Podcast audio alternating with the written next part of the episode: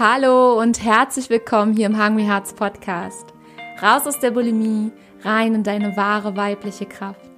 Deinem Podcast, wenn es ums Thema ganzheitliche Heilung, Bulimie und Weiblichkeit geht. Ich bin Juliane, ganzheitlicher Coach und ehemalige Betroffene und ich freue mich so sehr, diesen Weg mit dir gemeinsam zu gehen in ein Leben mit mehr Leichtigkeit und Power. Und ich freue mich so sehr, diese heutige Folge mit dir zu teilen und wünsche dir ganz viel Spaß beim Reinhören.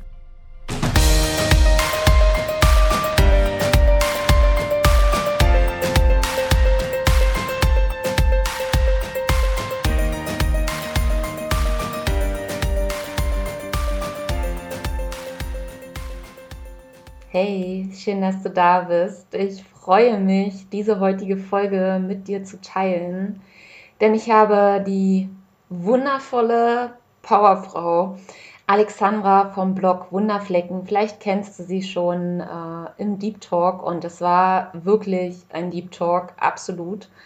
Ähm, ich fühle mich mit Alex sehr, sehr verbunden, weil wir eine ziemlich gleiche Geschichte haben. Sie ist auch Krankenschwester, sie hat eine chronische Erkrankung und eine Essstörung entwickelt und es ist einfach Wahnsinn, was in diesem Gespräch für eine Dynamik entstanden ist. Ähm, Alex hat uns sehr, sehr tief in ihre Geschichte mit reingenommen, wie die multiple Sklerose sich in ihr Leben ja eingeschlichen hat und wie sie aus Angst vor Kontrolle und aus Angst dem Leben zu vertrauen eine Essstörung manifestiert hat. Und sie hat enorm viele Erkenntnisse für sich gesammelt, weil sie diesen Weg nach innen gegangen ist, der teilweise echt hart war und sie an viele, viele Grenzen gebracht hat. Aber es ist einfach so schön zu erkennen, wie sie auch diese Sicht ähm, der Psychosomatik für sich genutzt hat, ähm, eine Perspektive auf ihr Leben zu bringen und quasi zu schauen, welche Zusammenhänge zwischen Krankheit und dem seelischen Leben und Erleben und auch seelischen Schmerz einfach da ist. Und da nehmen wir dich in dieser heutigen Folge sehr mit rein, ja. Wir reden auch ganz viel darüber, wie du diese Angst vor Kontrollverlust so wirklich liebevoll annehmen kannst und immer mehr loslassen kannst, ja. Und warum es einfach gerade am Anfang, wenn du diese ersten Schritte in die Heilung gehst, es dazu kommen kann, dass es erstmal schlimmer wird, dass Essanfälle schlimmer werden, dass Kontrollzwänge und ähm, ja, so diese innere Anspannung einfach noch schlimmer wird, ja. Und wie du da für dich so einen Mittelweg einfach finden kannst, ja. Und unheimlich viel mehr. Es geht um Erkenntnisprozesse, welche Erkenntnisprozesse Alex hatte und wie, diese Prozesse ihr geholfen haben, neue Verhaltensweisen zu erlernen, wie sie mehr Achtsamkeit in ihr Leben integriert hat. Und ähm, ja, warum das halt auch einfach für sie ganz, ganz wichtig war, immer wieder auch in alte Verhaltensweisen und auch in alte destruktive Verhaltensweisen und auch Denkmuster zurückzufallen, um da wirklich die Heilung vollständig zu vollziehen sozusagen, ja. Und also dieses Gespräch ist, ist voller äh, Mut, voller Power, ganz, ganz viele Tipps und wirklich äh, kleine Umsetzungsübungen, die du in deinen Alltag integrieren kannst, um da noch bewusster und wirklich achtsamer zu werden. Und Schritt für Schritt in deinem Tempo ähm, die Essstörung einfach loszulassen. Ja, und ich wünsche dir mega viel Spaß und wir hören uns danach wieder. Bis dann. Ja, hallo, lieber Alex. Schön, dass du da bist. Ich weiß gar nicht, ob ich dich überhaupt Alex nennen darf. Ich habe das jetzt gerade einfach gemacht. Auf jeden Fall. Ist Alex so dein Spitzname? Genau, also eigentlich Alexandra, aber die meisten nennen mich Alex. Ja. Außer meine Mutter, wenn die sauer ist, dann sagt sie Alexandra. Ah. aber sonst immer Alex, auf jeden Fall. Sehr schön. Ich freue mich total, dass du da bist, dass wir ja miteinander gefunden haben und ähm, ich mit dir heute einfach ein bisschen plaudern darf über deine Story, über deinen Weg, über dich und ähm, ich würde glatt mal einfach so, so, so reinstarten und dir mal sozusagen das Zepter in die Hand geben. Hm. Und ja, stell dich doch einfach mal so ganz kurz vor. Wer, wer bist du? was machst du? Was macht dich so als Mensch aus? Und fühle dich da gerade mal absolut total frei anzufangen, wo du gerade, wo es dich gerade irgendwie hinzieht. Ähm, äh, vielleicht kennen dich ja auch einige schon von, von Instagram über deinen Kanal Wunderflecken und ähm, ja, nimm ja. uns doch mal mit in die Welt von Alex und Wunderflecken. Sehr gerne. Genau. Ähm, ich bin Alexandra, kurz gesagt Alex, bin 28 Jahre alt und ich komme aus der Nähe von Münster. Ich wohne derzeit noch alleine, aber nicht mehr lange. Und ja, sag mal so ein paar Stichdaten. So hauptberuflich bin ich Krankenschwester und ähm, das, was mich so ausmacht, womit ich mich jetzt nicht äh, komplett identifizieren will, aber das oder weshalb wir uns ja auch so ein bisschen kennengelernt haben oder kennenlernen dürfen, ist ja, weshalb ich äh, auf Instagram naja, ähm, irgendwie den Kontakt zu dir gefunden habe und du den Kontakt zu mir gefunden hast. Das bedeutet, ähm, auf Instagram schreibe ich eben sehr, sehr viel über das Thema Selbstliebe. Mhm. Und der Weg zur Selbstliebe, ja, bestand eigentlich oder besteht für mich aus zwei Auslösern, beziehungsweise irgendwie auch zwei Wegweisern. Und zwar habe ich 2012 die Diagnose Multiple Sklerose bekommen. Mhm. Ähm, kurz gesagt MS. Mhm. Und genau, so das, was mein Wesen gerade so ausmacht, ist echt, ähm, ja, so mein Weg, wie ich damit umgehe, mit der MS, mit dieser körperlichen Erkrankung. Und ja, ich könnte schon fast sagen, ich habe so eine Art kleine Transformation durchgemacht, seit 2012 mhm. bis jetzt. Gleichzeitig ähm, habe ich aber dann noch eine ähm, psychische Krankheit entwickelt, äh, eine Essstörung. Und das ist auch so ein Thema, worüber ich einfach sehr, sehr viel schreibe, immer im Zusammenhang mit der MS. Und genau, und ich habe einfach äh, so meinen, meinen eigenen Lebensweg gefunden. Und ähm, ja, ich bin total glücklich, da wo ich jetzt gerade stehe und dass ich ähm, total viel dazu lernen durfte. Mhm. Mega spannend, cool.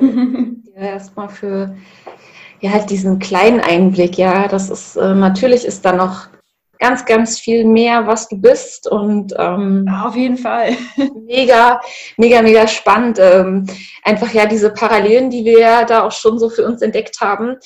Ähm, ich habe mir gleich so eine Rückfrage. Ist die Essstörung nach der Diagnose der MS entstanden oder war ja. vorher da? Nee, die ist äh, danach erst entstanden. Okay. Mhm. Mega spannend. Ähm, wobei, wobei mir gerade eine Sache noch wichtig ist ähm, zu dem Thema, dass ich beschreiben soll, wer ich bin. Da ist mir ganz, ganz wichtig, ich bin nicht MS und ich bin auch nicht meine Essstörung. Das war, ist mir gerade noch kurz eingefallen, dass das total wichtig ist, ähm, für mich und ich glaube auch für viele andere Betroffene, dass das einfach deutlich ist, ähm, ich bin keine Krankheit, sondern ähm, ich bin vielleicht die Entwicklung, die ich aufgrund einer Krankheit machen durfte, aber ich bin nicht die Krankheit an sich. Ja.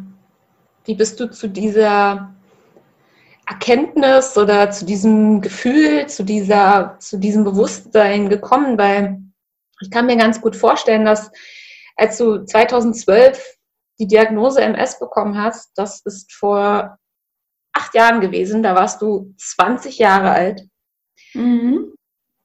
dass du da wahrscheinlich noch nicht ganz so gedacht hast. Also ich kann mich da ähm, ansatzweise einführen, weil ich ja nun selber auch schon eine große Krankheitsgeschichte hinter mir habe in dem Moment ist erstmal so gefühlt, die zieht dir komplett alles irgendwie aus deinem Leben erstmal weg, ja, die, die, die zieht dir die Beine weg. Der, der Teppich unter den Füßen, alles ist irgendwie erstmal, ja. Wie war das bei dir? Also wie, wie, wie, und wie bist du vor allem auch diesen Weg dorthin gegangen, dass du diese Identifikation auch aufgelöst hast? Oder war es ja. gleich von Anfang an so? Genau, also bei mir war es tatsächlich ein bisschen anders. Also ich hatte die Diagnose eben 2012 bekommen Mhm. Und ähm, mich hat das erstmal überhaupt nicht berührt. Also für mich war das erstmal, ja, also ich war im Krankenhaus, dann wurde mir das eben gesagt und dann habe ich gedacht, ja, okay, dann ja, ist halt so. Weiter geht's. Also mich hat das überhaupt nicht berührt. Ich habe damit irgendwie gar nicht zu kämpfen gehabt. Ich habe eher so mein Leben weitergeführt, ohne an diese Krankheit zu denken. Ich habe zwar immer wieder die körperlichen Ausmaße gespürt, die mich auch immer wieder beeinträchtigt haben, aber ich habe das immer so beiseite geschoben. Ich dachte immer so, ach, das juckt mich nicht, weiter geht's. Und ähm, ich muss dazu sagen, ich habe in dieser Zeit auch sehr unbewusst und sehr ungesund gelebt. Ähm, ja, es waren auch teilweise toxische Dinge mit im Spiel. Ich habe ähm, wenig geschlafen, ich habe viel gefeiert, ich habe ähm, ja einfach sehr ungesund gelebt und ich habe auch gar nicht auf mich geachtet und jetzt im Nachhinein kann ich sagen, ich habe auch gar nicht so auf die Signale meines Körpers geachtet. Also ich meine, dass der Körper sich mit irgendwelchen Symptomen meldet und irgendwelche neurologischen Ausfälle hat, naja, das ist eigentlich, jetzt weiß ich das, ein Zeichen, dass irgendwas in mir im Ungleichgewicht ist. Aber das habe ich in den ersten paar Jahren überhaupt nicht so wahrgenommen. Ich habe das echt so weggesteckt und irgendwie verdrängt und immer weitergemacht. Mhm. Ähm, das war allerdings bis 2017. Also bis dahin ging das, ich sage mal in Anführungsstrichen, gut weil 2017 war es dann so, dass mein Körper mir gesagt hat, ey Alex, wenn du es mit diesen kleinen Schüben nicht verstehst, also um das kurz nochmal zu sagen, MS ähm, mh, äußert sich durch Schübe. Das bedeutet, es gibt nämlich so kleine ähm, Entzündungsherde im Kopf oder auch in der Halswirbel- oder Brustwirbelsäule meistens. Und diese ähm, Entzündungsherde wirken sich dann so aus, dass es zum Beispiel zu Sehstörungen kommt, Missempfindung in den Beinen, Taubheitsgefühlen, Lähmungserscheinungen, also alles neurologische Ausfälle. Mhm. Ähm, genau, und bis 2017 hatte ich nämlich immer wieder so kleine neurologische Ausfälle, die mich aber nicht weiter gejuckt und nicht so sehr beeinträchtigt haben. So, wieder zurück. 2017 war es aber dann eben so, dass ich ähm, aufgestanden bin und plötzlich von Brust an bis in die Zehen nichts mehr gespürt habe. Also es war alles komplett taub, es war sehr, sehr schmerzhaft und ich konnte auch irgendwann nicht mehr richtig laufen und es hat sich halt so über Monate wirklich äh, immer weiter ausgebreitet. Und da habe ich dann zum ersten Mal gedacht, wow, ich will nicht mehr krank sein. Also das war echt so der erste Moment oder ja, die ersten Momente, wo ich auch geweint habe und mir gedacht habe, ich will das nicht mehr haben. Warum ist das da? Mhm. Und somit wurde ich irgendwie so ein bisschen mehr oder weniger dazu gezwungen, mich dann auch mal mit dieser Krankheit oder mit mir selber viel besser auseinanderzusetzen. Und habe dann eben angefangen zu schauen, okay, was läuft hier nicht richtig, was kann ich tun? Und dann fing das erst so an, dass ich ähm, gemerkt habe, was bedeutet es, sich selber anzunehmen, bewusster zu leben und auf welchem Weg kann ich das Ganze machen. Mhm. Ja. Mega spannend. Und wie hat sich die Essstörung da so, ich sag mal, mit eingereiht oder so eingestichen? Das war ja mhm. sicherlich auch ein Prozess. Ähm, und, und wie hat sich die Essstörung auch bei dir gezeigt? Mhm.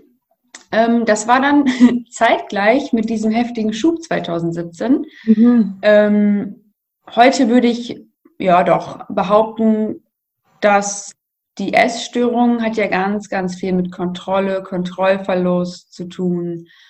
Und durch die MS, also durch diese extreme Auswirkung 2017, habe ich zum ersten Mal erlebt, was es bedeutet, keine Kontrolle über seinen Körper zu haben.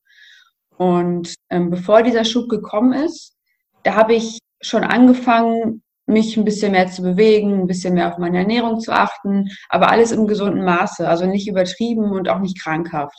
Mhm. Und als eben dann 2017, das war im Februar, hm, der Schub gekommen ist, hatte ich nicht mehr die Möglichkeit, mich sportlich zu betätigen, mich mehr zu bewegen, ins Fitnessstudio zu gehen und so weiter. Naja, und dann ist es eben so ein bisschen, ich sag mal, so ein Selbstläufer geworden, dass ich dachte, oh Mann, jetzt macht mein Körper nicht das, was ich eigentlich will ich war so gut in Form, jetzt ist diese scheiß MS da und jetzt kann ich nichts mehr machen.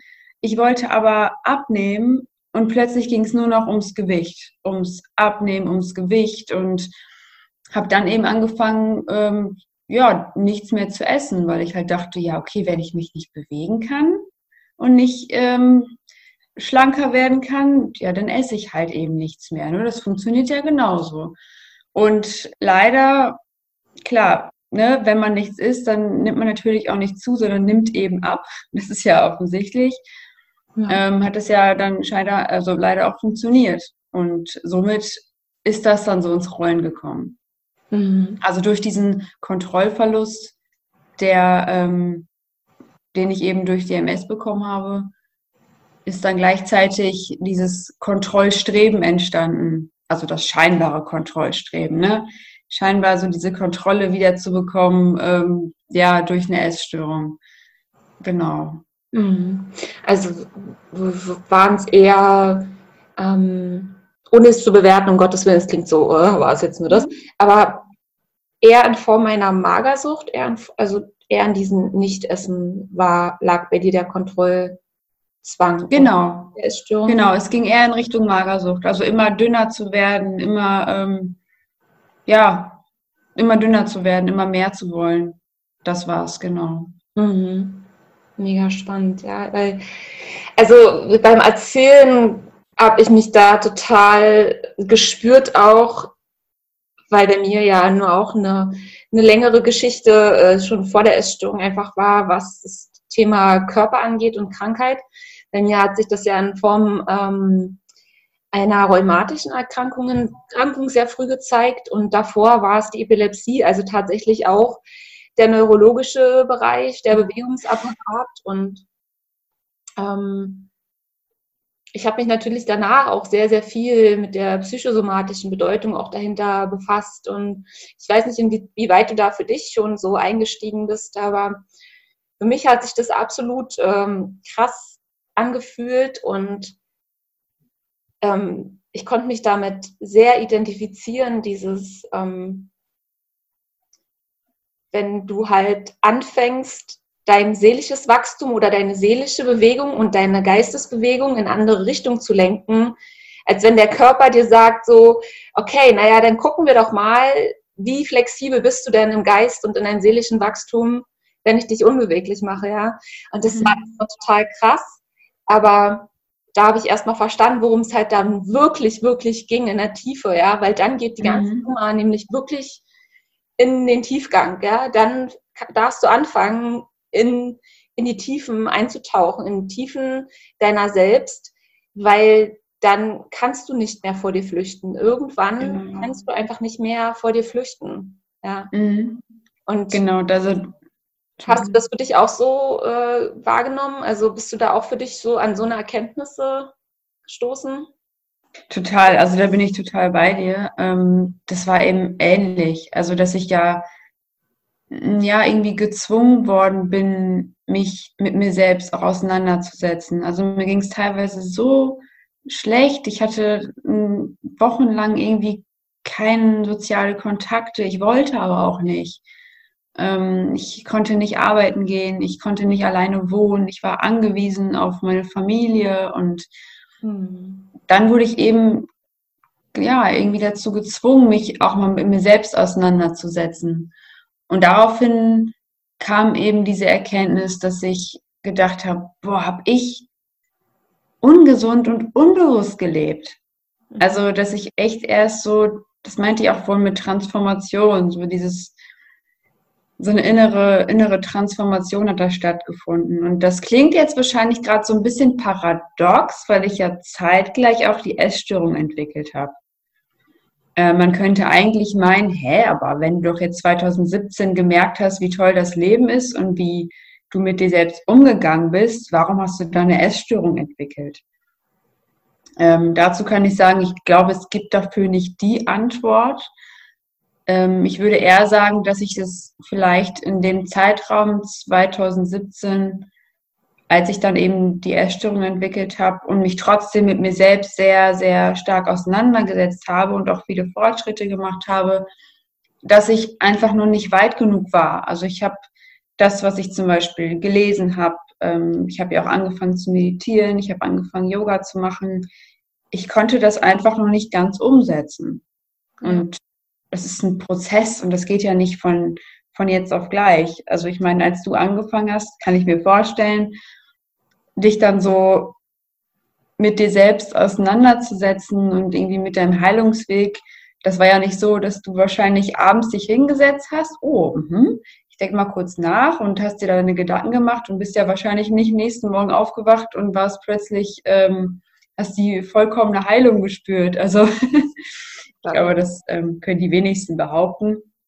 Es ist ja einfach ein, ein Weg, der total aufregend ist und ähm, ich kann mir auch vorstellen, dass es halt immer wieder mal, oder ich kann von mir sprechen, es gibt immer wieder mal Tage, an denen ich nicht so stabil und nicht so auf meinem Heilungsweg bin wie an anderen Tagen. Absolut, absolut. Das kann ich auch so ganz klar unterschreiben. Und was ich so beobachtet habe, zum einen bei mir selbst rückwirkend, ähm, aber auch was ich mit bei ganz vielen Betroffenen einfach wahrnehme, ist es, was einfach auch so ein ganz glaube ich, ein ganz natürlicher Prozess einfach ist, letztendlich wie bei jeder anderen Behandlung, ähm, kommt es immer erst nochmal zu Verschlimmerungen. Das ist mhm. dieses, ähm, den Weg in die Heilung zu gehen, das ist so wie du machst eine große Tür auf und auf einmal hast du Erkenntnisse. Und es ist ja mhm. nicht nur eine Erkenntnis, sondern diese eine Erkenntnis, es ist wie so ein, du hast halt plötzlich auch keine Kontrolle mehr und mhm. sozusagen wie alles, alles kommt so gegen dich geprallt und das ist erstmal absolut überfordernd. Das ist wie so genau. ein seelischer Schock sozusagen. Das ist so auch wie seelischer Muskelkater gefühlt, dass du erstmal ähm, total überfordert, übersäuert sozusagen von diesen ganzen Erkenntnissen bist, die du auf einmal über dich selbst hast und dir wird bewusst, scheiße, was hast du hier eigentlich dein ganzes Leben lang gemacht? Mhm. Was ist hier los? Ja. ja.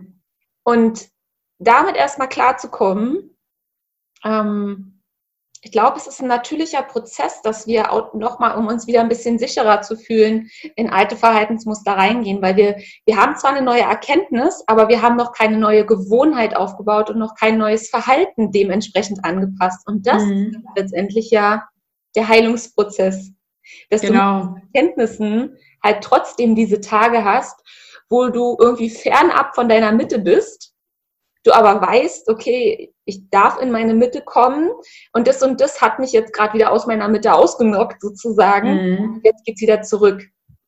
Genau, es geht ja so, es ist ja total braucht Zeit.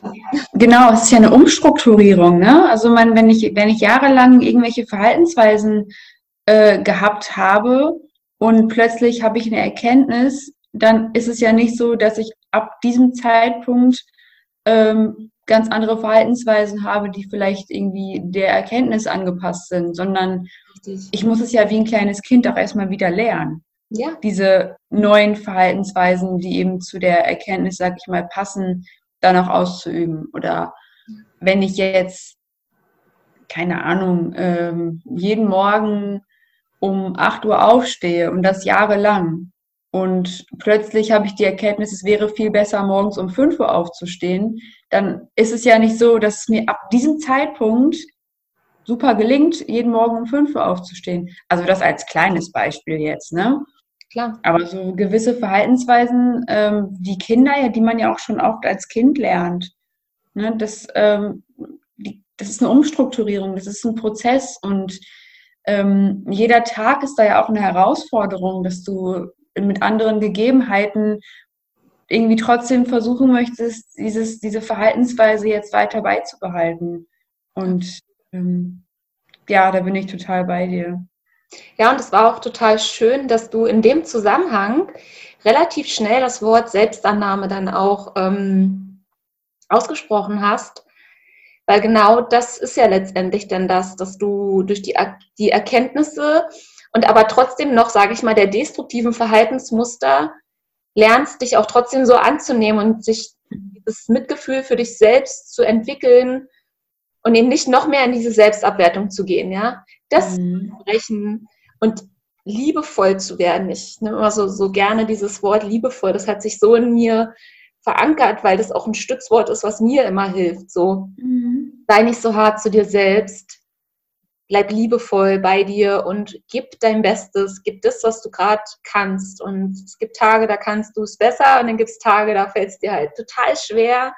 Ja. Da, ist, da ist so viel Gedankenchaos im Kopf und da kommt auch, kommen auch so viele selbstabwertende Gedanken und trotzdem versuche wenigstens dann einen liebevollen Gedanken irgendwie zu hegen, ja. Mhm. Einfach ähm, so, so wichtig ist, ja. Und für mich liegt da einfach auch der absolute Schlüssel in der Heilung, weil wir werden nie zu 100 Prozent diese perfekte Person abgeben können, die sich stets und ständig gut behandelt, die stets und ständig gut von sich denkt. Und ähm, das ist aus meiner Sicht eine Illusion. Wir werden immer wieder auch mal Schattenanteile haben. mal mehr. Auf jeden Fall. Die sind halt da und die, die haben halt auch ihren Sinn, ja.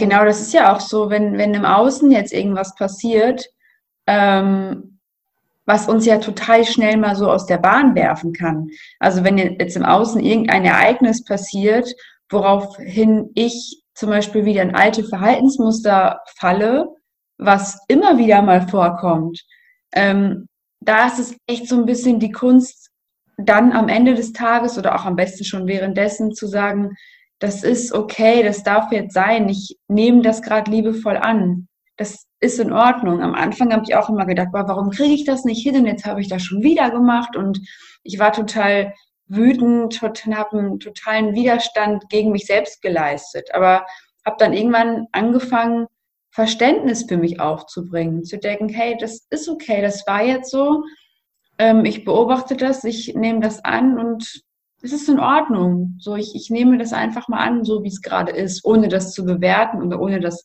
weghaben zu wollen. Mhm. Was hilft dir denn genau in den Momenten, wenn dich irgendwas aus der Bahn wirft? Vielleicht hast du auch gerade irgendwie ein Beispiel. Wann wurdest du das letzte Mal so richtig irgendwie getriggert von einer Situation? Und also das einfach, nimm uns mal mit, was machst du dann? Was, was mhm. dann, wenn sie hardcore getriggert ist und eigentlich alte Verhaltensmuster kommen, vielleicht auch schon getan werden. Und wie ist dann dieser Weg in die Selbstannahme wieder reinzukommen? Ähm, der Weg in die Selbstannahme ist aber auch total unterschiedlich. Also es gibt nicht immer denselben Ablauf, ne, den ich dann so gedanklich durchmache. Ähm, Auslöser können wirklich verschiedene Dinge sein. Es kann sein, dass plötzlich jemand äh, aus meinem Umfeld erkrankt, was mich völlig aus der Bahn wirft. Es kann aber auch mal sein, dass ich, ähm, keine Ahnung, ähm, die Bahn verpasse und nicht pünktlich zu meiner Verabredung komme und deswegen alles weitere so ein bisschen außer Kontrolle läuft. Also es können minimale Kleinigkeiten sein, bis ja. wirklich zu existenziellen Gegebenheiten, die sich da so einschleichen. Und da muss ich sagen, kommt es echt immer so darauf an, wie verwundbar bin ich an dem Tag selber. Also mhm. wie geht es mir überhaupt an diesem Tag? Habe ich heute Nacht gut geschlafen? Ähm, hatte ich morgens einen stressigen Morgen? Habe ich, ähm, keine Ahnung, stand ich morgens schon im Stau? Also es kommt echt darauf an, wie geht es mir? Habe ich genug getrunken? Habe ich genug gegessen? Wie geht es mir allgemein gerade? Und welchen Zyklustag habe ich gerade? Ja, genau. Sowas. Was machen meine Hormone? Also das ist. Ja, ja. Ne, und wenn ich dann so Tage habe, wo ich total irgendwie so verwundbar bin und mich sowieso vielleicht mal nicht so stabil an dem Tag fühle, dann kann es auch mal sein, dass mich schon eine Kleinigkeit völlig rausreißt, ja. dass ich dann meistens mit Wut reagiere. Ich werde sehr wütend, mhm. ähm, dass ich erstmal rumfluche und vielleicht auch irgendwann anfange, wütend auf mich zu werden, mhm. und mich dann verbal irgendwie beschimpfe oder sage, boah, Alex, ey, bist du blöd und was soll die Scheiße und wieso kann ich das nicht?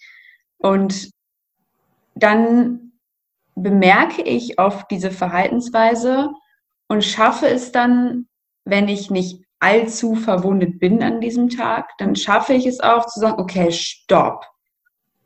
Äh, was passiert hier gerade? Und ich habe dann für mich Techniken herausgefunden, die mich so ein bisschen, ich sag mal, zur Ruhe bringen, mhm. mich fokussieren und mich einfach gerade auf das Wesentliche zurückwerfen. Und zwar, dass ich einfach auf mich selbst achte. Und solche kleinen Tools, sage ich mal, sind dann zum Beispiel, dass ich mir meine Augen schließe, vielleicht ein paar Atemübungen mache oder dass ich zum Beispiel, ähm, naja, so ein bisschen in diese Beobachter- oder Vogelperspektive gehe, dass ich so geistig aus meinem Körper herausgehe, nach oben fliege und mir das ganze Geschehen mal von oben angucke und schaue, okay, wie schlimm ist denn gerade das, was eigentlich gerade passiert ist? Warum regst du dich darüber auf? Ist das überhaupt gerade ein Problem?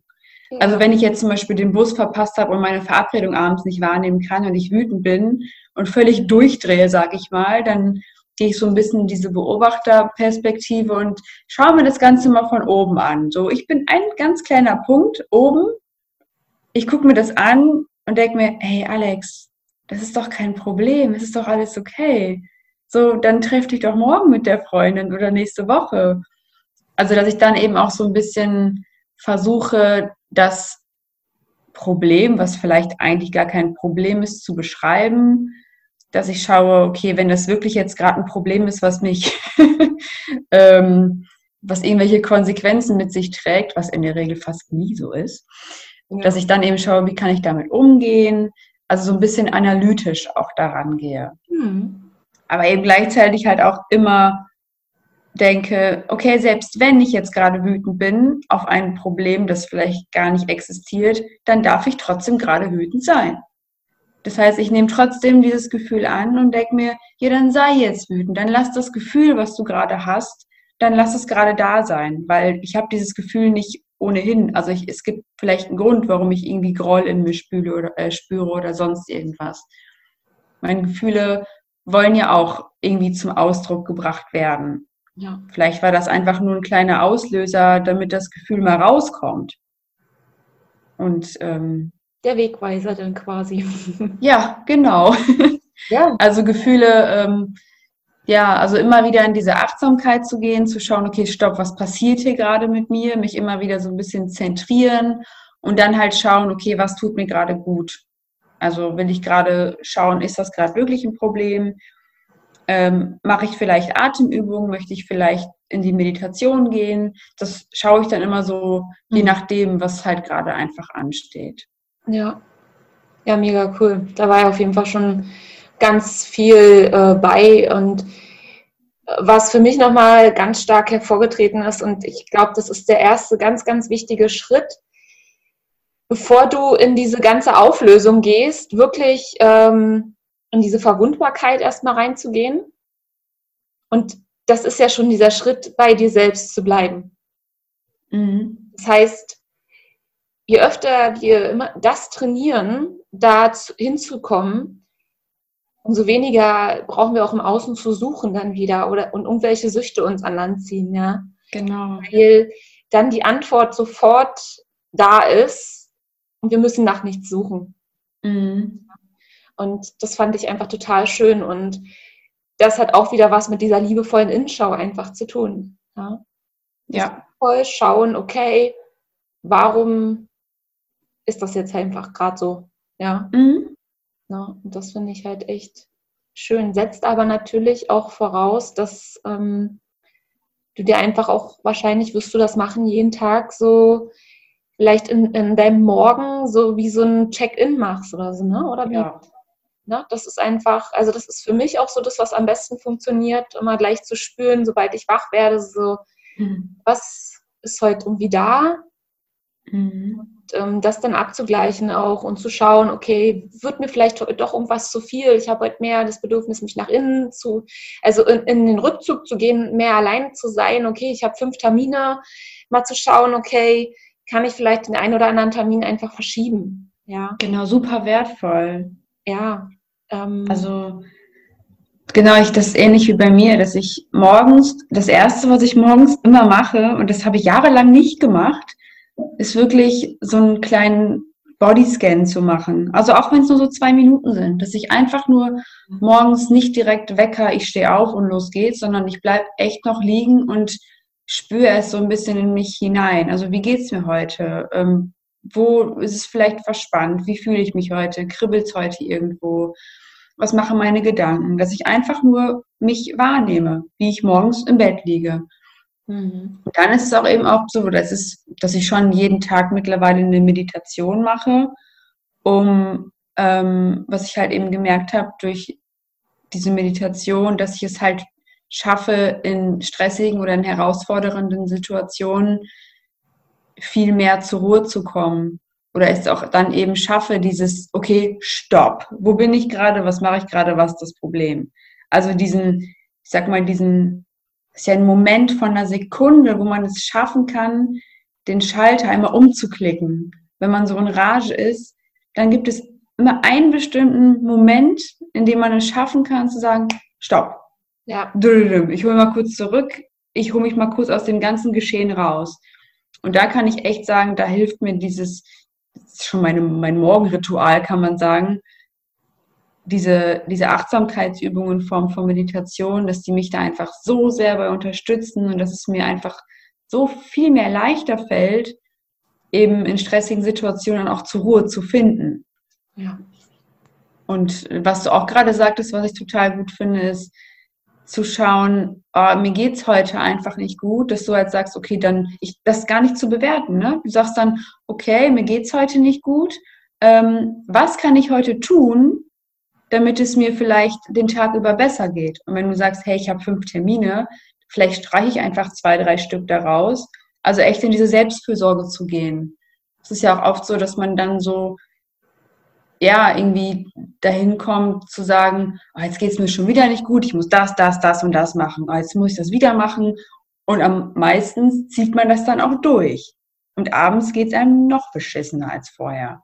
Und das finde ich halt bei dir gerade total wichtig, das nochmal hervorzuheben, dass du halt sagst, ey, wenn es mir nicht gut geht, dann ist das heute so, dann darf das sein. Was kann ich aber für mich selber tun, damit es mir besser geht? Richtig. Ja. Ja, und vor allem auch, was ich so wichtig finde, ist, ähm, also wenn wir es runterbrechen, geht es ja da letztendlich auch immer wieder nur um Energie, ja. Und wenn ja. ich keine volle Energie habe, für mich ist es so ein absolut wichtiger Wert, dass wenn ich was tue, dann tue ich das so zu 100 Prozent auch mit einer Überzeugung und auch mit meiner Energie und seien es Coachings oder seien es Podcast-Interviews oder egal, was ich gerade tue, ähm, die Menschen, mit denen ich dann quasi ja auch in dem Moment, ähm, wie soll ich sagen, in die Kommunikation gehe oder in den Austausch gehe, finde ich, haben meine hundertprozentige Energie dann auch verdient. Und die Sache an sich hat es dann einfach auch verdient, ja. Genau. So, weil das ist die Energie, die ich auch gerne, also woran ich glaube, dass einfach das auch am Ende rauskommt. Ja, mhm. wenn wir hier beide als total erschöpft sitzen würden, könnten wir nichts, nichts Wertvolles so richtig kre kreieren, weil irgendwie jeder in einem Mangel drin ist. Ja, und deswegen, ähm, ja, es ist auch nicht immer leicht. Und am Anfang ist mir das super schwer gefallen, als Perfektionistin Termin zu sagen, weil das, oh Gott, das machen ja nur Schwache und keine Ahnung, was da für Glaubenssätze alles so waren, so, ja, oder dass man mhm. jemanden verliert dadurch oder der dann schlecht denkt und die Ablehnung und ach, was da nicht alles so im Kopf dann da ist, ja. Und das erfordert am Anfang auch erstmal Mut, das auszuhalten, dieses eklige Gefühl, wenn man einen Termin absagt zum Beispiel. Ja. ja, aushalten, das ist echt gut, ja, auf jeden Fall. Und, und es wird mit, mit dem Prozess dann auch leichter. Mhm, genau. Man gibt damit ja anderen Menschen auch die Freiheit, dass sie genauso handeln dürfen, dass sie sich selbst auch an erster Stelle setzen dürfen. Ja. ja. Aber manchmal müssen wir es den anderen Menschen auch vorleben, wenn wir uns sowas in Beziehungen wünschen, auch einfach. Ja. Also da genau. ist so für mich so mein Credo, was ich so für mich einfach integriert habe. Und ganz passend zu dem, was wir am Anfang besprochen haben, mit diesen Verhaltensweisen, ja.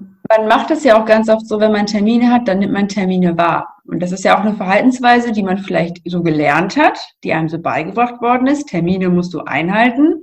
Richtig. Und wenn man dann aber plötzlich sagt, nee, ich fühle mich halt nicht nach so vielen Terminen, dass man es dann eben schafft, diese Verhaltensweise umzustrukturieren. Eine Verhaltensweise, die einem viel besser gut tut, also die einem viel mehr gibt als die alte Verhaltensweise.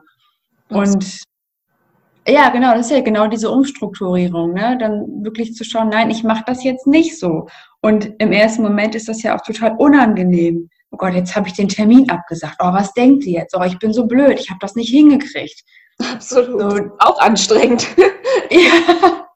Aber so dieses, dieses Aushalten, dieses Gefühl, was ja erstmal völlig ungewohnt ist, weil ich das ja nie anders gemacht habe, das darf dann da sein. Und das dann, wie du gesagt hast, liebevoll anzunehmen, das ja. auszuhalten. Und dann wird es ja auch mit jedem Mal einfacher.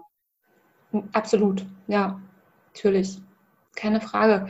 Ähm, ist jetzt doch mal so, währenddessen gekommen, du hast ja viel erzählt, wie du mittlerweile so mit dir selbst umgehst, ähm, wie du für dich so schwierige Situationen dann auch meisterst und was hat sich denn seit 2017 bis jetzt ja einfach auch auf, auf körperlicher Ebene verändert, sprich mhm. die Erkrankung, die MS? Mhm. Mhm. Was hat sich da verändert? Was hat sich bei der Essstörung verändert? Und was hat sich auch für dich so auf einer, ich würde jetzt auch mal sagen, so auf einer seelischen Ebene, so auf einer auch energetischen Ebene? Also, was hat sich da so für dich verändert? Kannst du da so ein Fazit bis jetzt einfach mal ziehen, und uns da mal mitnehmen? Ja, ähm, boah, es hat sich super viel geändert. Mhm. Ähm, vielleicht fange ich echt bei der MS an. Also ich bin jetzt seit ja, zweieinhalb Jahren schubfrei. Oh. Ähm, ich habe keine neuen Schübe. Ähm, ich hatte sonst bis 2017 ungefähr alle drei Monate irgendwelche Schübe. Und seitdem, ja, habe ich keinen neuen Schub mehr gehabt. Das Einzige, was ich habe, ist, dass sich alte Schübe melden, wenn ich gestresst bin, wenn ich ungesund lebe. Mhm. Ähm, dann ist es schon so, dass sich alte Schübe wieder melden in Form von Kribbeln, Gangunsicherheit, Doppelbilder. Aber dann nehme ich das eben an und weiß direkt, ah, ich weiß wohl, warum das gerade da ist. Ihr wollt mir gerade nur wieder sagen, hey Alex, ne, kümmere dich mal wieder ein bisschen mehr um dich selber. Ähm, wenn du es nicht tust, sonst müssen wir dir wieder ein Zeichen setzen. Und ähm, genau, aber also mit der MS bin ich gerade super, ich sag mal, zufrieden. ähm, ja, wie gesagt, das ähm, seit 2017 keinen Schub mehr gehabt. Mega. Und das kann ich auch dazu sagen. Ich meine, ich möchte das keinem empfehlen, aber das, ähm, ich habe da auch ja die Medikamente abgesetzt, was natürlich sehr vage ist und was ich auch keinem empfehlen würde, aber das ist für mich einfach sehr wichtig, dass ich halt gemerkt habe, ey, obwohl ich so eine hochaktive Verlaufsform hatte, habe ich gedacht, ich möchte keine Medikamente, ich gehe so in die Art von Selbstheilung und naja, selbst ohne Medikamente bin ich seit zwei Jahren schubfrei und das ist für mich einfach nur ja, ein Zeichen, dass ich alles richtig mache. Du bist ja genauso verrückt wie ich. Ich habe das ja damals auch gemacht. mein MTX abgesetzt und einfach mein Cortison nicht mehr genommen, weil ich wollte das nicht. Irgendwas war für mich da nicht stimmig, das zu nehmen. Ja, das, ja, ich, ja, ich äh, bin da wie immer total bei dir. Das ist, ja, aber ich, es ist für mich ein total schönes Gefühl, dass ich weiß, ey, ich, ja, ja mega. ich schaffe das gerade auch ohne. Also schön. Ja. Ähm, ja, und ganz, ganz wichtig natürlich, was ich halt dadurch gelernt habe, äh, was sich so verändert hat, ist mein Körperbewusstsein. Ne? Mhm. Also erstmal wertschätzend. Ich bin meinem Körper gegenüber viel, viel wertschätzender geworden, weil natürlich bin ich immer noch durch den Schub ein bisschen eingeschränkt. Ich kann nicht alles machen, was andere Menschen auch machen, aber das ist okay dafür bin ich eben innerlich, mental viel weiter gewachsen und habe viel, viel mehr dazugelernt. Und das ist es mir auch wert. Also das kann ich wirklich sagen. Ich möchte auch gar nicht, ähm, ich möchte zum Beispiel nicht mein, mein Leben vor zwei Jahren zurückhaben.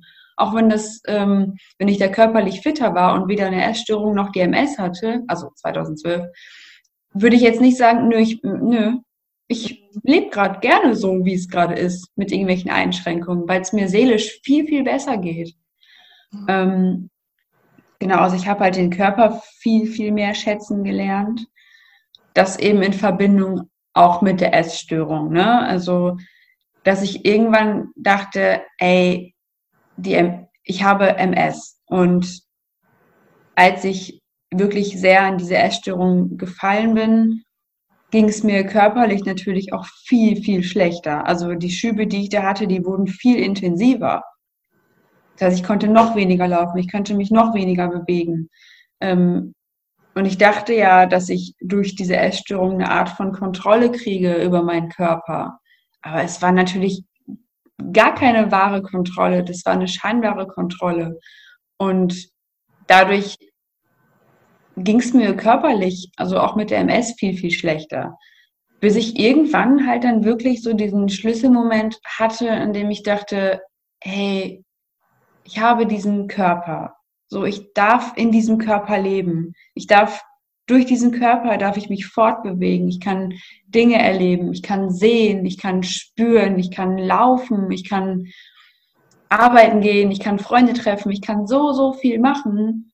Und wie behandle ich diesen Körper? Was mache ich damit? Ich quäle diesen Körper. Ich bin so gemein zu ihm. Und trotzdem lässt er mich seit, da waren es halt noch 25 Jahre, alle, fast alles tun, was ich machen möchte. Und wie gehe ich denn mit mir selber um? So, ich glaube, diese Erkenntnis war einfach die größte Veränderung, die ich erleben durfte, zu erkennen, der Körper gibt mir ein Zuhause. Also ohne diesen Körper würde ich gar nicht existieren. Auch wenn es, es ist halt, gleichzeitig ist es nur ein Körper, der nicht ästhetisch sein sollte, der nicht durch Schönheitsoperation perfekt gemacht werden sollte, sondern es ist ein Körper, der mich leben lässt. Und wie er aussieht, das spielt erstmal gar keine Rolle. Es ist mein Körper, er gehört zu mir und ja, das ist so, das sind immer wieder so Erinnerungen oder Erkenntnisse, auf die ich auch jetzt immer wieder noch zurückblicke. Mhm. Das ist so das, das Größte, was sich verändert hat. Die, die, der Umgang mit meinem Körper und der Umgang mit mir selber. Und ja, einfach die Selbstfürsorge auf jegliche Art und Weise. Ja, doch, das ist so Nee. Das, was ich lernen durfte. Ja. Und was war so auch dein, dein Antrieb mit ähm, Wunderflecken sozusagen, ja auch, ich sag mal, ja, schon mit einer Message einfach nach außen zu gehen, ja, äh, mit dem Thema Selbstliebe. Ähm, wann war denn der Moment, dass du gesagt hast, so, ich gehe jetzt damit, damit raus, mit diesen mhm. schon krassen Themen, ähm, mhm. auch schambehaftet, Tabuthemen. Mhm. Ähm, ja, was, wann hat es dich damit rausgetrieben und was war so dein, was kam da so aus dem Innen, was war dein Warum dahinter? Mein Warum war mir, glaube ich, erstmal gar nicht so bewusst. Also mhm. ich habe schon viel so, also ich habe viel gelesen und habe das, was ich gelesen habe, irgendwie nach außen bringen wollen. Also mhm. Also ich habe es jetzt nicht irgendwelchen Menschen aufzwingen wollen, sondern ich wollte einfach das Gelesene nach außen bringen. Ich wollte das irgendwie transportieren und habe mich dann aber erstmal öffentlich von der MS und von der Essstörung sehr ferngehalten. Also ich habe nie gesagt, dass ich MS habe oder dass ich eine Essstörung habe. Mhm. Und dann hat sich das tatsächlich irgendwann so eingeschlichen, dass ich zum ersten Mal dachte, hey, ich kann doch auch über die MS sprechen. Warum eigentlich nicht? Was ist denn so schlimm? Und dann fing das an, dass ich ähm, ja so ein bisschen Aufklärungsarbeit, sage ich mal, betrieben habe. Ne? Was ist MS? Welche Art von Schübe gibt es? Wie geht's mir gerade damit? Und dann ist das auch so ein bisschen, ja, hat sich so ein bisschen verselbstständigt, dadurch, dass ähm, ich auch von außen gefragt worden bin, ähm, irgendwelche Fragen zur MS oder wenn, wenn halt von außen so ein bisschen die Resonanz gekommen ist, dass da vielleicht noch Interesse hintersteckt oder dass ich mich einfach mehr getraut habe. Das war einmal eine Art von ja, Selbstverarbeitung, dass mir das irgendwie geholfen hat, ähm, Dinge, die ich gelesen habe, ähm, aufzuschreiben und die zu veröffentlichen, einfach nur, damit es bei mir irgendwie ja noch mehr ankommt. Das es war überhaupt nicht bewusst gewählt. Also ich habe nicht gedacht, boah, ich muss jetzt diese Message rausbringen und ich muss euch zeigen, was ich gelesen habe. Also das gar nicht. Ähm, und da ging es halt eben um solche Themen wie, was ist überhaupt, ähm, warum gibt es Krankheiten, was ist überhaupt Selbstliebe, ähm, wie schaffe ich das, Stress zu vermeiden, wie schaffe ich das, mich zu fokussieren, wie bekomme ich vielleicht mehr Gelassenheit im Alltag. Das waren immer so verschiedene kleine Themen. Mhm. Und mh, mm, irgendwann dachte ich mir dann so, boah, es gibt so viele Menschen, die unter einer Essstörung leiden. Warum wird darüber nicht berichtet? Und dann dachte ich mir, äh, Alex, das machst du ja selber auch nicht. Also warum traust du dich denn nicht darüber zu sprechen? Und dann dachte ich mir so, äh, weißt du was, scheiß drauf, machen wir es jetzt. Mhm. Und dann habe ich ähm, auf Instagram, das ist auch noch, ich glaube, vor anderthalb Jahren, glaube ich, war das erst, habe ich dann gedacht, ja, äh, ich oute mich jetzt. Ich sage das jetzt einfach. Und ähm, ich hatte auch keine Angst irgendwie davor. So, warum sollte man Angst davor haben? Also, hey, das ist doch okay. Und äh, ja, das war auch, das war gut so. Und ähm, mittlerweile, wie gesagt, ich stütze mich jetzt nicht auf ähm, DMS oder auf die Essstörung, um irgendwie zu argumentieren oder um irgendwie, äh, keine Ahnung, mit Yoga oder mit Meditation zu werben, sondern das sind, ist halt eben meine Geschichte. Also ich kann ähm, die immer wieder mit ins Spiel bringen, weil das mitunter der Grund ist, warum ich, warum ich gewisse Dinge lernen durfte. Es ist aber nie so, dass ich mir jetzt irgendwie einen Stempel aufsetzen würde mit ähm, ich habe MS. Auf gar keinen Fall. Ja.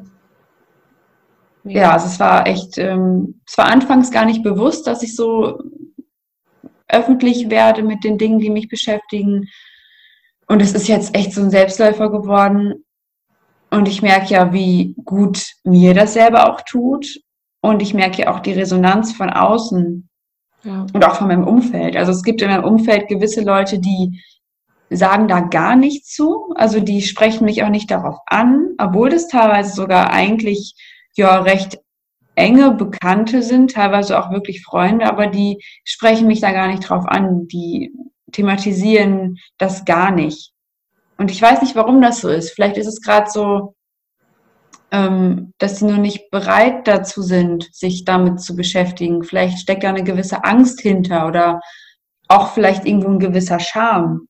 Mhm. Das weiß ich nicht, aber ich merke halt, wie, wie gut es auch anderen Menschen tut. Und vor allem merke ich ja, wie, wie sehr man plötzlich mit anderen Menschen, wie mit dir zum Beispiel, in Kontakt treten kann, dadurch, dass wir über sowas sprechen.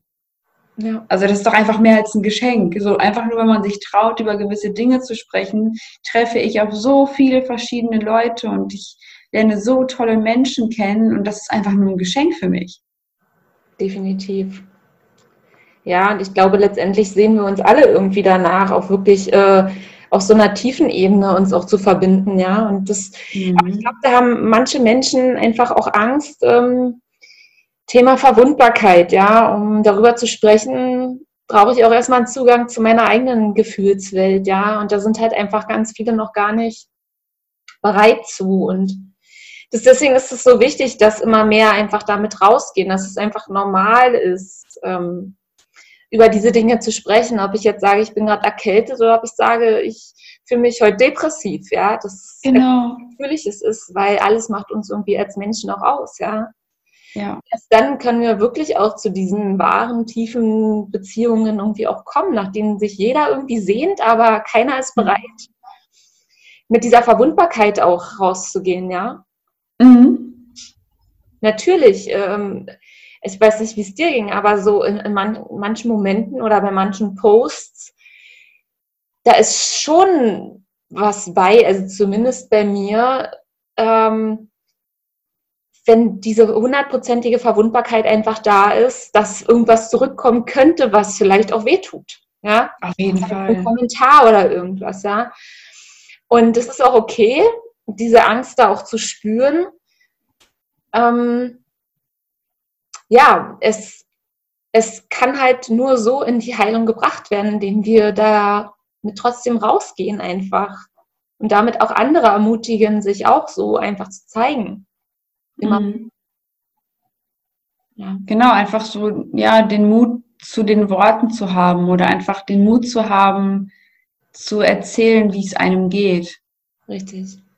Also sich, naja gut, wobei natürlich der erste Schritt eigentlich vielleicht erstmal sein sollte, sich selbst gegenüber den Mut aufzubringen, traurig sein zu dürfen.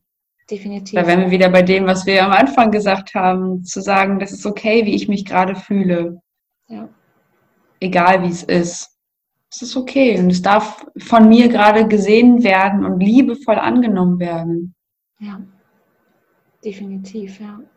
Wunderschön. Also ich finde es mhm. total toll, dass du damit rausgehst und ähm, einfach auch ja diese zwei Komponenten so zusammenbringst. Da gibt es dann viele Betroffene, Frauen und Männer, die ähm, unter MS und einer Essstörung leiden?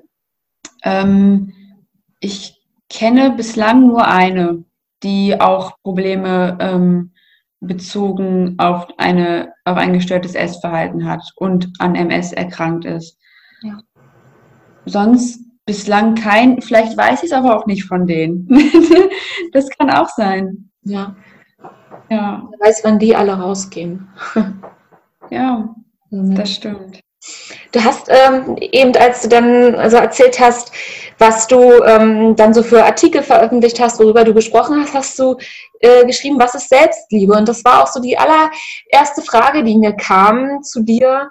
Wie definierst du dein Selbstliebe für dich? Was ist Selbstliebe? Puh. Selbstliebe. Frage, die, beziehungsweise dieses Wort, Entschuldigung, dieses Wort Selbstliebe, deswegen frage ich das und deswegen bin ich auch manchmal kritisch, was äh, die Themen Selbstliebe angeht, weil es so ein bisschen so ein Mainstream-Wort geworden ist. Ja. Du weißt, dass ich darüber auch schon manchmal so ein bisschen kritisch schreibe.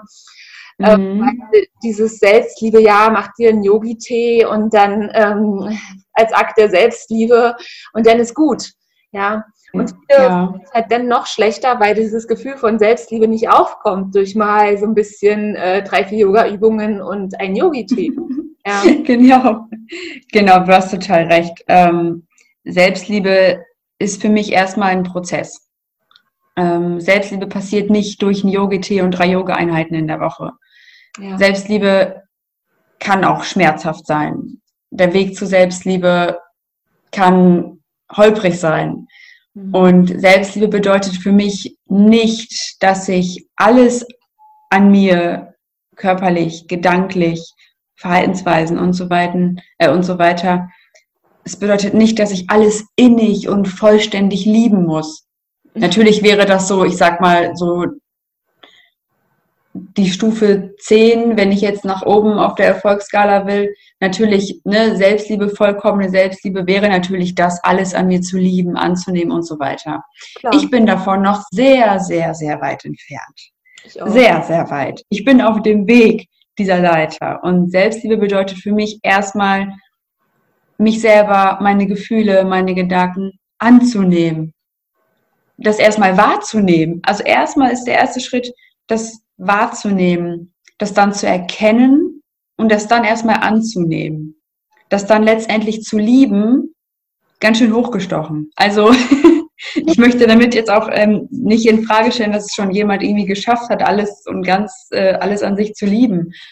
Mm, aber so kann ich eben von mir sprechen, dass Selbstliebe für mich bedeutet, Dinge erstmal zu erkennen, die anzunehmen, die liebevoll anzunehmen Ganz wichtig, Dinge liebevoll anzunehmen, keinen Widerstand zu leisten und es einfach nur wahrzunehmen, um dann zu schauen, okay, was kann ich mir heute Gutes tun? Denn ich bin hier, um mich glücklich zu machen. Niemand anderes auf dieser Welt hat auch nur die Fähigkeit, mich glücklich zu machen. Es gibt eine Person, die die Fähigkeit hat, mich glücklich zu machen, und das bin ich selbst. Mhm. Und das dann zu praktizieren, das ist für mich Selbstliebe. Ja, ja mega. Oh ja, um das jetzt mal, es war zwar keine Definition, aber äh, ich habe es jetzt nicht kürzer bringen können. Es ging ja auch wirklich nur darum, was ist es für dich. Ja? Ich glaube, das, mhm. Das darf auch jeder für sich selbst mal definieren, wann für ihn auch dieser Zustand vielleicht auch erreicht ist oder so. Genau, und genau. Der Weg dort einfach aussehen kann und sollte. Was mir noch sehr geholfen hat, ist tatsächlich auch, ähm, wenn dieser Widerstand dann mal da war, wenn ich Widerstand geleistet habe gegenüber meiner Selbstannahme. Mhm. Manchmal will man sich ja so, wie man ist, nicht annehmen. Mhm. Das ist doof, dass man so ist, wie man ist. Mhm. In Situationen, dass diese Widerstände genauso eine liebevolle Betrachtungsweise brauchen, wie ja. der weitere Weg dann einfach. Ne? Das genau. ist einfach auch an diesen Tagen, an denen man sich besonders verwundbar fühlt, ähm, da eigentlich noch mehr Widerstand auf, aufbaut auch. Ja, und dass es auch okay ist. Genau, selbst diesen Widerstand liebevoll anzunehmen. Ja. Total richtig, total passend. Also toll, ja. Ja, ja, das, das macht es dann irgendwie rund. Ja. Und einfacher auch irgendwie, finde ich. Einfacher und dann wird es halt auch leichter, ne? Und dann kommt diese ja. Leichtigkeit tatsächlich, ne? Genau. Wir denken immer, dass es so, dass Leichtigkeit so, ja, ist so mal freudestrahlend durch die Gegend rennst, so. Nein. Auch manchmal mit Humor diesen Stimmen begegnen kannst. Das denkt so, ja, was geht eigentlich heute da oben schon wieder ab? Also könnt ihr euch mhm. einigen, was ihr jetzt gerade wollt? Also da auch in so mal Selbstgespräch zu gehen, ja? Ja. So, was, woher kommen eigentlich gerade diese ganzen wirren Gedanken, ja? Und ja. sich damit dann auch nicht die ganze Zeit zu identifizieren, ja? Und ich habe letztens ja. ein schönes Buch gelesen ähm, von Anne Trökes, ich sehe es gerade, von Anne Trökes, äh, eine Yoga-Koryphäe, das heißt ähm, Yoga der Verbundenheit. Und sie sagt so, ist in diesem Selbstannahmeprozess geht es halt einfach darum, dass wir unseren Geist auch einfach Geist sein lassen. Mhm. Und Geist ist ja quasi unserem Gehirn zugeordnet. Und unser Gehirn hörend halt. das so, Stimmt, ja.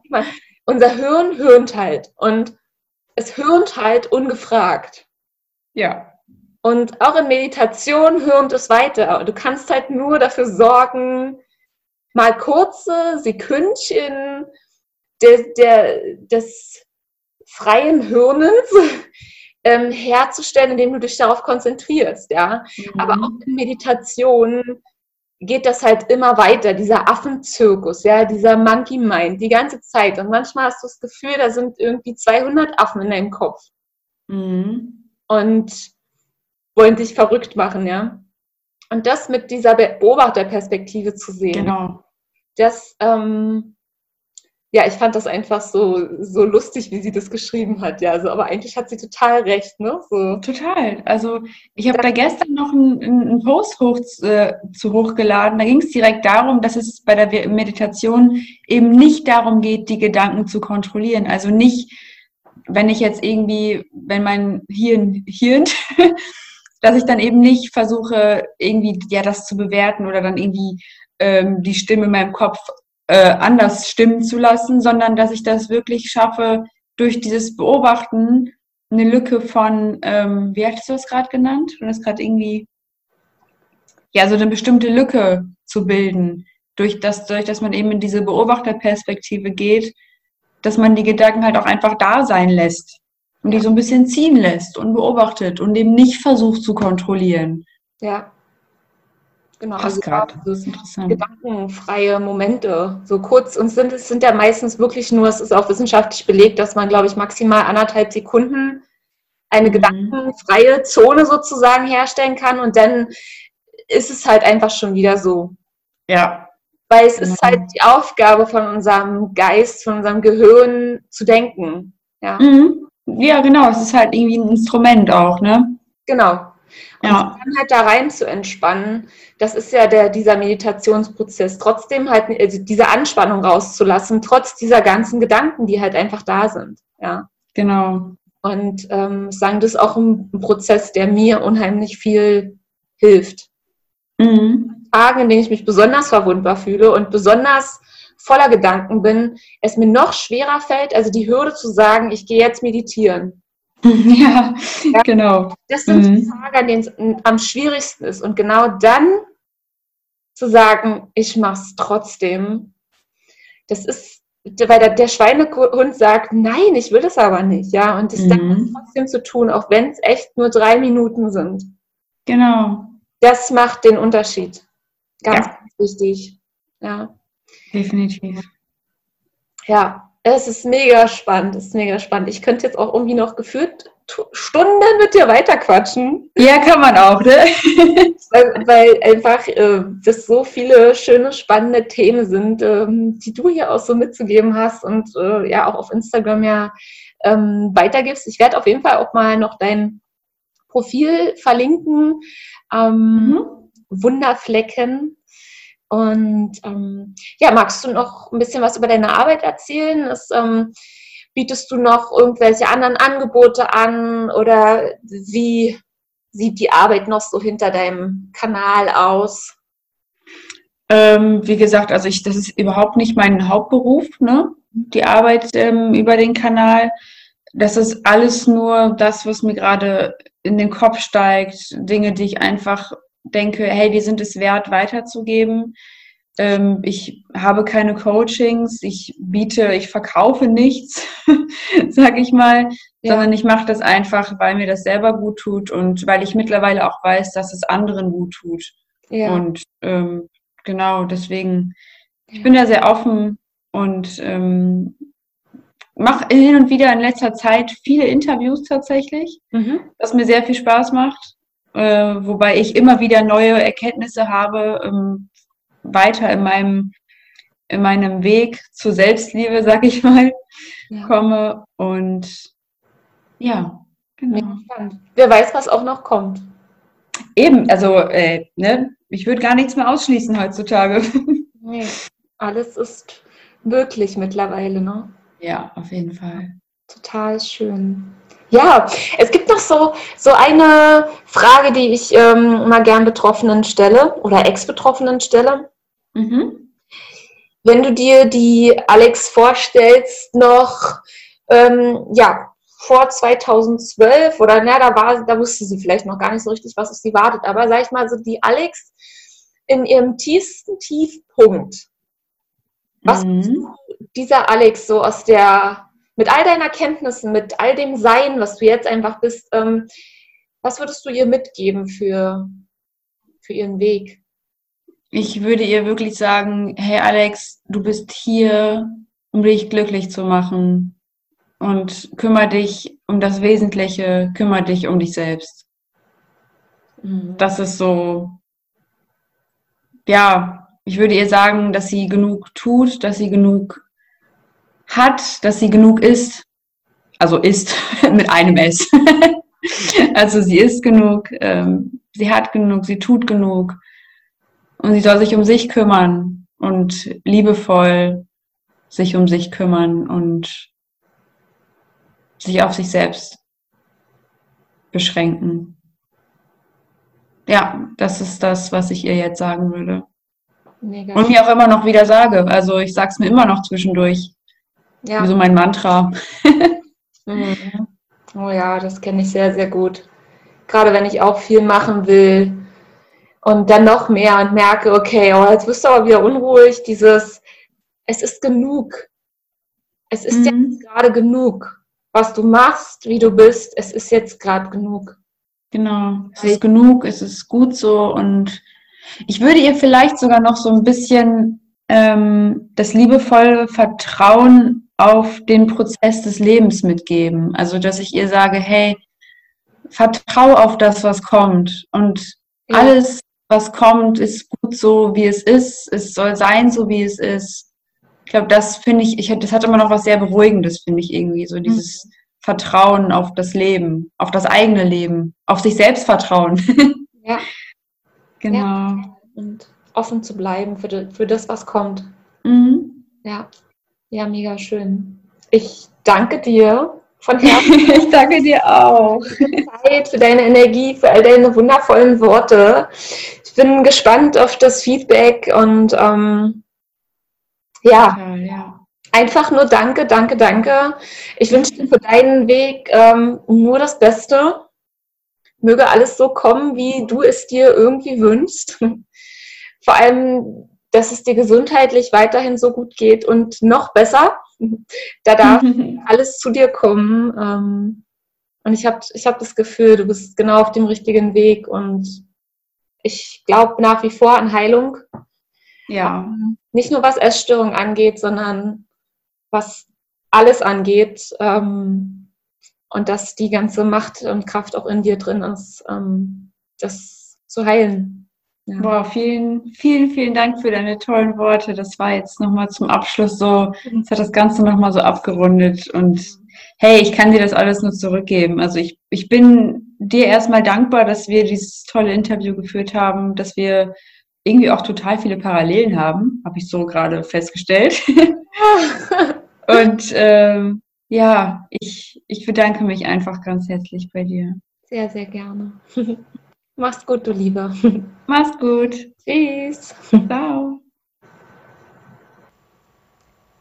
Ich hoffe, dass dir diese Folge viele, viele Erkenntnisse gebracht hat, viele ähm, schöne Momente voller Hoffnung. Vielleicht hast du dich abgeholt gefühlt, verstanden gefühlt, so ein bisschen mehr verbunden einfach mit ähm, unserem Gespräch, mit unserer Story. Und wenn alleine du dadurch schon das Gefühl hattest, dass du nicht ganz alleine bist mit deinem Thema, mit deinem Schmerz vielleicht auch, dann ähm, ja, es ist einfach schon ein ganz, ganz wundervolles Geschenk. Und schreib uns bitte, bitte unbedingt gerne mal ein Feedback. Was hast du für Erkenntnisse gehabt? Was war so vielleicht diese, diese eine Erkenntnis oder dieser eine Gedanke, der dich so heute gecatcht hat? Ja, womit bist du heute so am meisten auch in Resonanz gegangen? Und die Alex und ich, wir freuen uns da immer wieder in den Austausch zu gehen. Wir leben einfach von diesem Austausch und ja, schreib uns, schreib uns, schreib uns. genau. Wenn du so das Gefühl hast, dass du dich noch mehr austauschen möchtest, dann connect dich sehr gerne mit Alex und mit mir auf Instagram. Alle Links findest du in den Show Notes wenn du in dir spürst, dass du dich auch mit anderen Betroffenen austauschen möchtest, dass du dich auch mit mir noch mehr austauschen möchtest, dann komm sehr gerne in die Hungry Hearts Community bei Facebook. Das ist eine private, geschlossene Gruppe. Niemand erkennt von außen, dass du Mitglied bist und dort kannst du ganz frei in den Austausch einfach gehen. Wir sind ein ganz, ganz bunter, toller Haufen, ganz, ganz viele wundervolle Frauen äh, und Betroffene. Ja, sind einfach da und immer Ansprechpartner, wenn es irgendwo drückt. Und du wirst sehen, du bist mit all deinen Gedanken und Gefühlen nicht alleine. Mindestens eine Person da draußen hat genau die gleiche Thematik, gerade zum jetzigen Zeitpunkt. Ja, weil wir sind alle miteinander irgendwo verbunden. Und ähm, wenn das für dich gut klingt, dann komm sehr gerne dazu. Genau. Ja, meine Liebe, mein Lieber, ich habe gehört, mittlerweile hören mir auch einige Männer hier zu. Schön, dass ihr alle da seid. Ich freue mich darüber total. Ähm, ja, ich wünsche dir einfach einen wunderschönen Tag. Lass es dir gut gehen. Bleib in der Hoffnung. Heilung ist möglich. Immer wieder. Jeden Tag aufs Neue. Okay? Für dich ganz lieb umarmt und bis zum nächsten Mal. Tschüss.